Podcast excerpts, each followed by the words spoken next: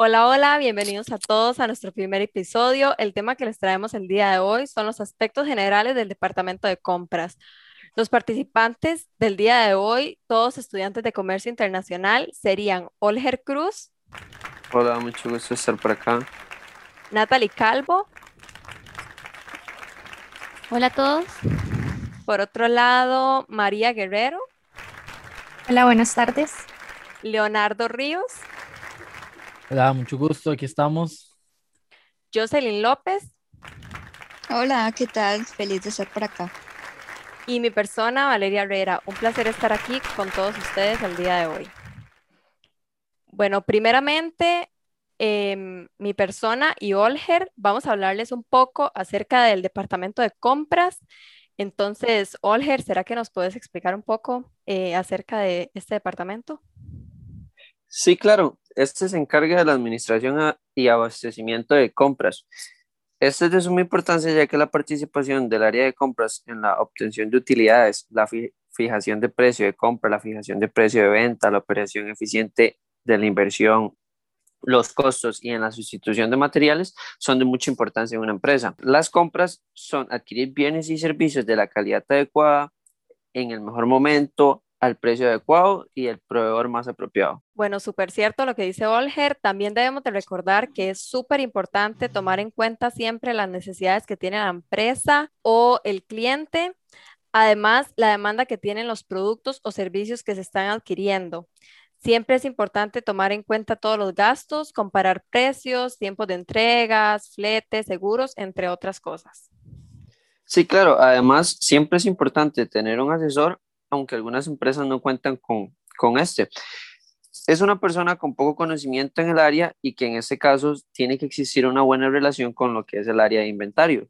También por otro lado, se puede hablar del personal idóneo que debe ser atento con habilidades en el comercio para generar el mayor beneficio para la empresa, tener un personal honesto, con buena comunicación, ya que tiene que comunicarse con todos los departamentos, ya como es el de ventas, contaduría, inventario y además con los proveedores.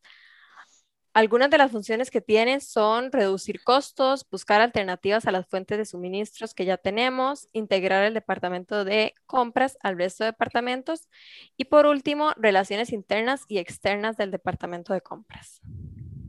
Bueno, yo les voy a comentar un poco sobre los pasos para una adecuada gestión de compras.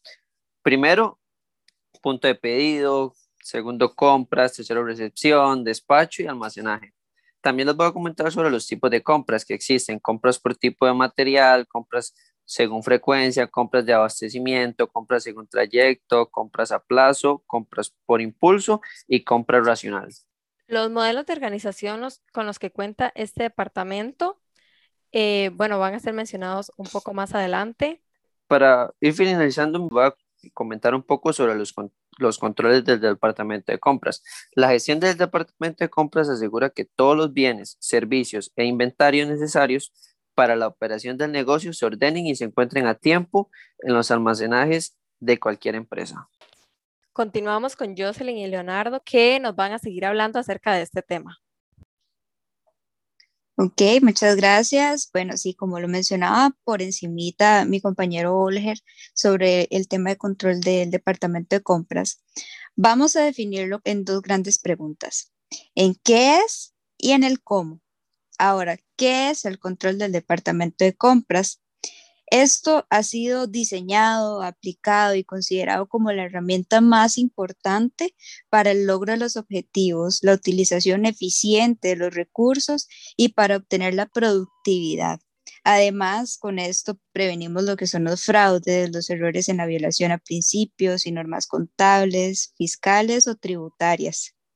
Esta cuenta, bueno, registra lo que son los aumentos y las disminuciones de las operaciones de mercancías, ya sean al contado, a crédito, con garantía documental, cuáles constituyen el objetivo o giro principal de la entidad y así como sus precios de adquisición. Eso como a muy grandes rasgos. Ahora vamos con la pregunta del cómo. ¿Cómo logramos ese control interno en el departamento de compras? Vamos a enumerarlo en siete pasos muy resumidos, pero muy completos, que les pueden ayudar mucho. Como primer paso tenemos lo que es la existencia de un organigrama funcional del departamento. ¿Por qué es esto necesario? Esto es necesario por el control del organigrama funcional del departamento como tal. Así tenemos una mayor claridad de lo que son las secciones, la jerarquía del personal, cómo está eh, ordenado los mandos como tal dentro del departamento. Ahora, como segundo paso, tenemos que elaborar las estadísticas e información sobre compras, así como la preparación de cifras y precios anteriores con los existentes. Esto es de suma importancia porque así tenemos este control para la toma de decisiones en cuanto a lo que son los, los productos que necesitamos, eh, si hay cambios en los precios, saber este, cómo esto nos impacta y demás. Como tercer paso tenemos lo que es mantener actualizado lo que es el portafolio o el registro de nuestros proveedores para una oportuna información. ¿Esto en qué nos sirve? En que tenemos un contacto directo con el proveedor, es ágil, es eficiente. Esto nos beneficia a nosotros tanto en la operación del día a día y como resultado garantizar siempre el buen servicio hacia nuestros clientes. Ahora, como, como cuarto paso, tenemos lo que es comprobar los precios, los datos, la calidad de la mercancía y los servicios. De nuevo, esto es sumamente importante este, para, para tener este rango de, de los precios en los productos que actualmente manejamos. Ahora, como quinto, tenemos lo que es la existencia de flujos y procedimiento de compras. Esto es necesario para tener un manual de cómo son los flujos, los procedimientos dentro del departamento. Así establecemos el orden de cómo tenemos que recibir la solicitud, cuándo la tenemos que procesar y cuándo la despachamos como tal. Como sexto paso, tenemos lo que es la investigación sobre la rotación de inventarios. Esto, de nuevo, sumamente importante porque así no tenemos productos rezagados dentro de nuestro inventario, de nuestras bodegas. Así nos damos cuenta que le damos un continuo uso, que se nos está reponiendo más rápido, que no, cómo podemos cambiarlo, cómo se puede mejorar. Y al final de cuentas esto ayuda y agiliza, mucho la operación del día a día. Como último paso, tenemos lo que es estar eh, en una constante actualización, o sea, continuamente evaluar los procedimientos, todo lo que son los procesos, las políticas internas, de todo lo que es referente al área de compras. Así nos aseguramos que tanto en la logística como en, digamos que lo político o para temas de auditoría como tal, nos encontramos al día con todos los procedimientos. Bueno, Jocelyn nos ha comentado muy acertadamente toda la importancia. De igual manera, voy a, voy a aportar un poco dentro del cómo y las importancias de los controles del departamento de compras, donde posterior a las requisiciones, las mismas solicitudes de cotizaciones y el análisis, el labor del departamento de compras es importante y esto está conectado desde su control de los almacenes e inventario. En el momento que la requisición se da, nace la importancia no solo de localizar los productos y proveedores para así conseguir los insumos necesarios para el funcionamiento de la empresa, sino saber cómo elegir la mejor opción, relación costo, calidad y necesidad, fuera de la inteligencia de negocios que pronto van a, comentar. Eh, la organización y el control es súper imperativo e importante dentro de la labor de este departamento de compras y el control del mismo. ¿Por qué? determinante desde el tipo de compras y el mismo abastecimiento. Dado que si por ejemplo, como comentó Olger ahorita, el tener la búsqueda de proveedores para una compra anticipada no nos deja en la misma posición ante la búsqueda de proveedores en una compra de emergencias. Por lo que llevar todo esquematizado y con base a los controles del mismo departamento es parte imperativa de este proceso, o al menos ante la situación como un factor buscando la mejor decisión ante la relación del costo-calidad y la necesidad. Esto es sumamente imperativo. Si hablamos del control que va a haber dentro de tu organización, después de la cotización, es imperativo hacer una orden de compra con los datos de la empresa comercializadora. Porque con todos los datos, los requerimientos y las necesidades que tiene nuestra empresa, nosotros como departamento de compras tenemos que, que quedar con. Desde aquí, como son los datos de la empresa importadora, nombre del producto, descripción del producto que necesitamos, pesos, cantidades, dimensiones del producto, precios del producto por unidad o mayoreo, al igual como los términos de pago y entrega del pedido, refiriéndonos a cuánto y cómo se recibirá el producto. Todo esto es sumamente importante en el control. ¿Por qué? Abarca todo lo que es el proceso de, de, de compras, pero todo esto es lo que va estructurado y se hace de una manera, un input en lo que es en el registro que tiene que llevar los controles de mercadeo para tener de compras, tener un buen control de, toda, de todo el mismo organigrama que estaba mencionando, mencionando Jocelyn donde se puede visualizar los costos totales del pedido, costos de envío, descuentos si son aplicables y la misma validación de la cotización, porque como sabemos, toda tu estructura organizativa tiene la dirección de logística y esta se forma desde la planeación de producción, compras, almacenes, distribución nacional e importaciones. Todo esto viene estructurado con el control dado dentro del departamento de compras como desde las requisiciones que son dadas con base en los datos necesarios, cantidades, calidades, dependiendo de cada departamento, esto tiene que hacerse un registro de las necesidades que tienen a la hora que se va a hacer un proceso de consulta de proveedores o búsqueda de proveedores. Todo esto tiene que hacerse un registro esquematizado para poder estar visualizando cuáles son las necesidades y lo que vamos a estar buscando.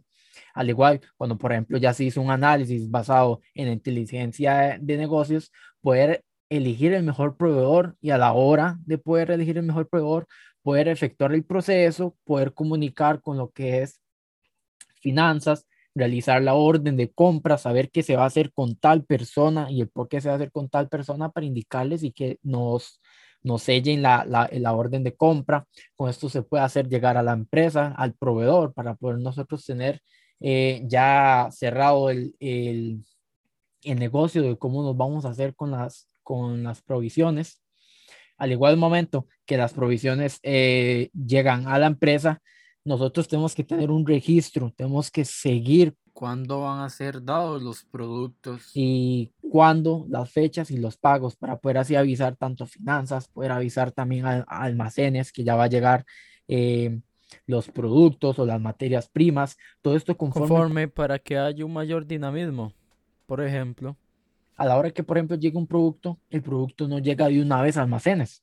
El producto tiene que pasar por departamento de calidad. Igual, compras tiene que avisarle con base a las fechas que tienen, información y seguimientos que tiene bajo su control y registros, avisar cuándo va a llegar y cuando ha llegado tiene que esperar que calidad del visto bueno se cumple con las determinaciones, las cantidades y la misma calidad para darse un visto bueno desde, desde el departamento de compras e informarle que ya previamente se le había dicho el departamento de, de almacén que ya va a llegar, decirle que exactamente va a ir tanta cantidad y que ya ha pasado por la calidad. O sea, todo esto va mediante el mismo control que tiene que haber dentro del departamento de, de compras.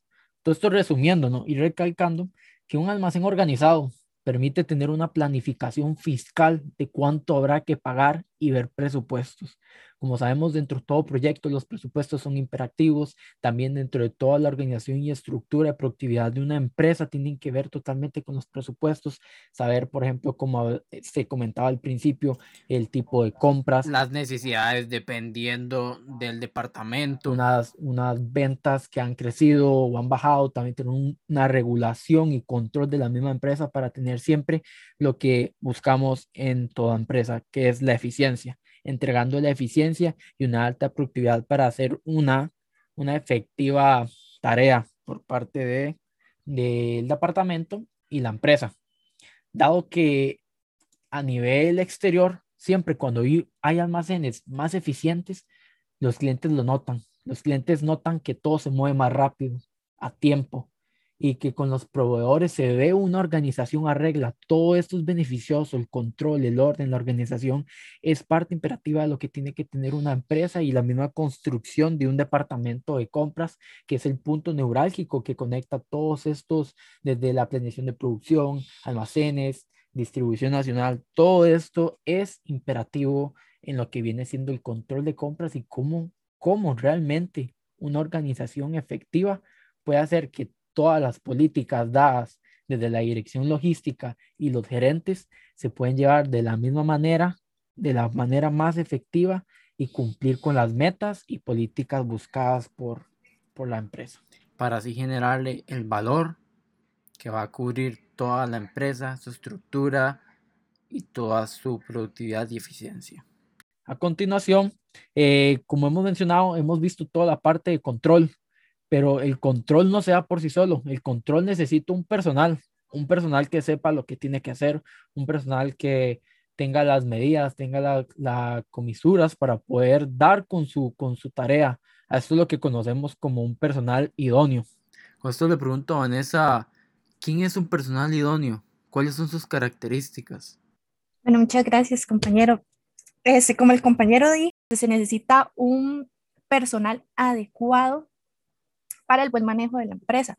Lo principal, en mi caso, sería lo que yo diría, por ejemplo, en el departamento de compras, tiene que haber un personal que tenga los conocimientos básicos eh, sobre tema de importaciones o exportaciones de los productos, ya sea si se contrata un proveedor o si la misma empresa va a exportar su mercancía. ¿Por qué? Porque, por ejemplo, hay veces que ponemos un inadecuado que tal vez no tenga conocimiento de esto y no sabe qué hacer, no sabe cómo, cuáles son los trámites de importación, los trámites de exportación, no, se, no sabe qué va a pasar con la mercancía, cómo va a llegar la mercancía, si tiene que contratar un transportista o no. Y para eso, muchos, eh, ya sean proveedores o muchas empresas que no tienen conocimiento, contratan el, el famoso intermediario de importaciones y para eso en gran parte el departamento de compras tiene que haber una persona idónea, una persona que esté completamente capacitada.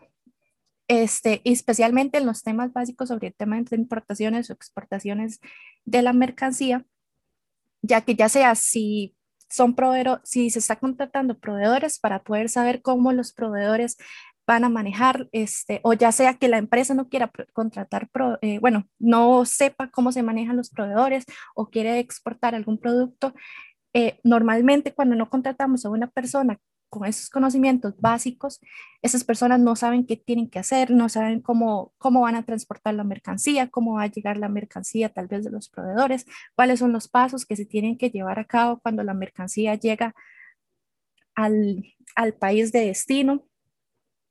Y para eso muchas empresas, cuando se ven atadas en, en esto, que no saben cómo actuar, no saben cuáles son los trámites, no tienen ese conocimiento, porque tal vez tienen conocimiento de lo que es mercadeo o otras áreas, pero no realmente en los pasos que se tienen que seguir para, que, para poder, qué sé yo, este, llevar la mercancía o de la mercancía a otros países de destino. Para eso contratan el famoso término de eh, free forwarder, que esos son intermediarios de carga. Básicamente son empresas que se van a encargar de vender los espacios en los contenedores, algunas para las empresas, ya que no todas las empresas pueden contratar este, contenedores completos o no saben cómo hacerlo. También básicamente se pueden encargar de gestionar y coordinar todas las operaciones logísticas de transporte de las empresas que los contratan, siendo el, el intermediario entre la empresa y todos los servicios que la empresa requiera para que la mercancía llegue en buen estado y correctamente a su destino. Ese servicio personal como tal es casi indispensable a la hora de importar o exportar productos, ya que es experta en la carga y en el transporte de la mercancía, conocen el mercado para conseguir el mejor precio, la ruta más adecuada y el medio de transporte ideal para optimizar el proceso en cuanto a costos y tiempos. Eh, también es una persona que está obligado a conocer sobre las leyes, las normativas y las documentaciones necesarias para envíos en todo el país, de ser necesario o incluso en el área internacional. Algunos beneficios, porque algunas personas se preguntan, pero ¿qué beneficio puede, pueden traer este agente de carga? Entre ellos está eh, brindar soluciones de manera personalizada, atendiendo a las necesidades de cada proyecto, da asesoramiento en el área de comercio internacional para la empresa o la persona encargada que en ese momento no, no sepa tal vez cómo actuar, proporciona asesoramiento sobre la mejor ruta posible y el medio de transporte adecuado al origen, al destino, la estacionalidad y las características de la mercancía para poder optimizar su envío. También encuentra los mejores precios y ofrece las mejores tarifas a sus clientes. Hacen contrataciones y negociaciones de las condiciones del transporte internacional. También se encargan de organizar el transporte nacional en el país de origen y en el país de destino. Es responsable de ordenar la carga, descarga y entrega de la mercancía en el destino acordado, acordado perdón. Da asesoramiento para la preparación de documentos requeridos en la importación y la exportación de productos. Hace tramitación de documentos para el despacho aduanero en cuanto a la importación y exportación de mercancías eh, también da contactos y asesoramientos en la búsqueda de nuevos proveedores nacionales e internacionales en caso de que la empresa esté buscando nuevos proveedores. Da una cobertura de seguro durante todo el proceso de transporte de la mercancía. Así la empresa puede asegurarse que la mercancía va a llegar en buen estado y si no fuera el caso, este, con el seguro, de alguna forma la, el free forwarder se lo retribuye. También brindan asesoría en cuanto al etiquetado, el empaque y el embalaje de la mercancía, dependiendo de las características específicas de esta y, el lugar de destino. Básicamente es como, como bien ya lo dije, es un intermediario entre la empresa y, y, su mercancía se puede, se puede encargar del transporte, los trámites, digamos que es, es como la fuente más, más fácil y rápida para que ya la empresa no se tenga que preocupar por los trámites aduanales, eh, la mercancía, pero sin embargo hay otro término que es Non-Bells Operation Common Career. Esos son como, hay veces que son un poco, los confunden muchos con los free forwarders, pero son diferentes. Básicamente esta persona es alguien que se compromete a realizar todos los servicios de un Vessel Operation Common Career, o sea, de una línea naviera, pero sin poseer ni operar buques. Es un transportista más que todo, un transportista marítimo.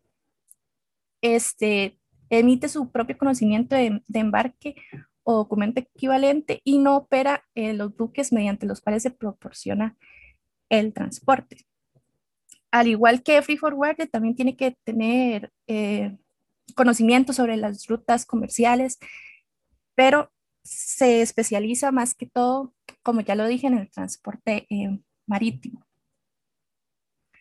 Este puede crear también su propia, su propia tarifa, al igual que los free forwarders, nada más que es un actor, se puede decir que clave en este negocio y tiene un papel muy importante en algunos de los casos porque actúa como el puente entre las líneas naviera y los expendidores, perdón. Ahí es donde la gente se confunde, ya que el free forwarder se dice que también es un puente a una línea naviera. Sin embargo, eh, uno de los clientes esenciales de, de estos son los free forwarders, además de los agentes de carga y los agentes de compensación. Entonces, es como cuando un free, free forwarder, o sea, cuando vos contratas, cuando una empresa contrata un free forwarder, qué sé yo, que te, y te recomienda este, llevar tu mercancía por transporte marítimo, es ahí donde entra, donde ellos contratan o buscan un Best Operation Common Career. Y bueno, finalmente, para finalizar, vamos a pasar a mi compañera Natalie, que les va a explicar un poquito más, más detallado este, lo que es el personal idóneo. Claro, Natalie, ilústrenos, por favor. Hola, este, bueno, como lo dijo Vanessa, el personal del departamento de compras eh, necesita tener mucho conocimiento con respecto a lo que es la operación y no cometer eh, errores de confusión de términos, como lo mencionaba ella, y tener muy claro eh, qué es lo que se necesita para su operación. Entonces, bueno, ya podemos ver que son muchos términos, que son muchos procedimientos. Entonces, ¿qué pasa en la realidad? ¿Qué se espera de un profesional de compras? Para hacer un, una posición a la que muchos llegamos eh, por coincidencia, eh, los requisitos para ser un profesional de compras son muchos y variados. Los mismos van desde habilidades que debemos tener pasando por el conocimiento, como lo mencionaba Vanessa, que hasta, hasta influye el estilo de trabajo de cada uno. Muchas veces, este, como vieron, hay que tener bien claros los términos y como, como lo mencionaba mi compañera, porque no podemos en un departamento de compras eh, aprender en, en, la marcha. O sea, nosotros tenemos que tener el conocimiento para no caer en eso de prueba y error, porque esto implica costos en la operación. Entonces se necesita eh, personal realmente capacitado y que tengan, bueno, se sabe que en el departamento de compras no todos los días son iguales. Se sabe que este, existen, o sea, que en el departamento de compras no existe un día normal, básicamente, que cada día tiene su, su propio reto e imprevistos y que debemos afrontar. Y ahí es donde se demuestran nuestros conocimientos y capacidades para resolver determinada situación.